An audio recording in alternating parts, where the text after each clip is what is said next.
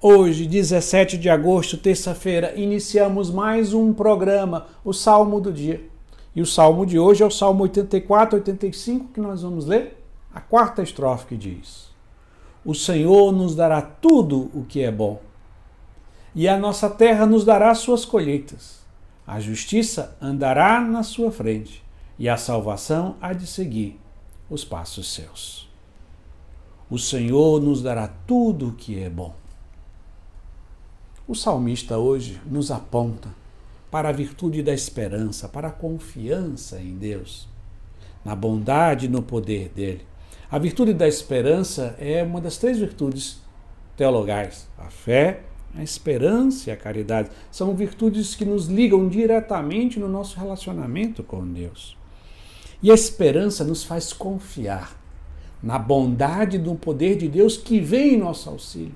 É uma confiança no auxílio bondoso e poderoso de Deus.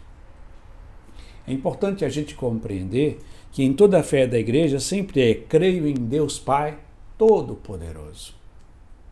Ou quando rezamos no Pai Nosso, né? Pai Nosso que estás no céu, santificado seja o vosso nome. Ele é ao mesmo tempo todo-poderoso e é nosso Pai.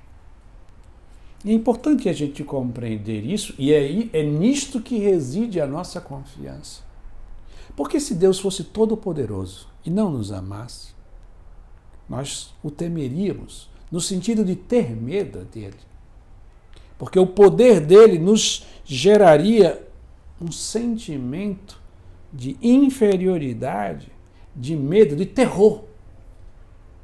Mas ao mesmo tempo, se Deus fosse só todo bondoso, bondade infinita e não fosse todo poderoso, ele nos amaria mas não teria o poder de nos auxiliar. Então, a nossa confiança em Deus está na bondade dele e no seu poder. A bondade dele faz com que nós confiemos que ele quer o nosso bem. E o poder dele faz com que nós confiemos que ele tem a capacidade de intervir na nossa história, o poder de nos salvar.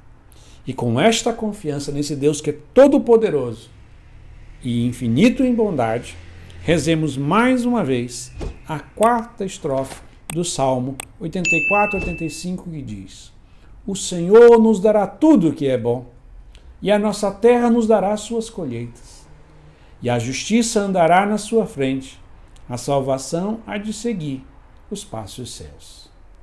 Amém.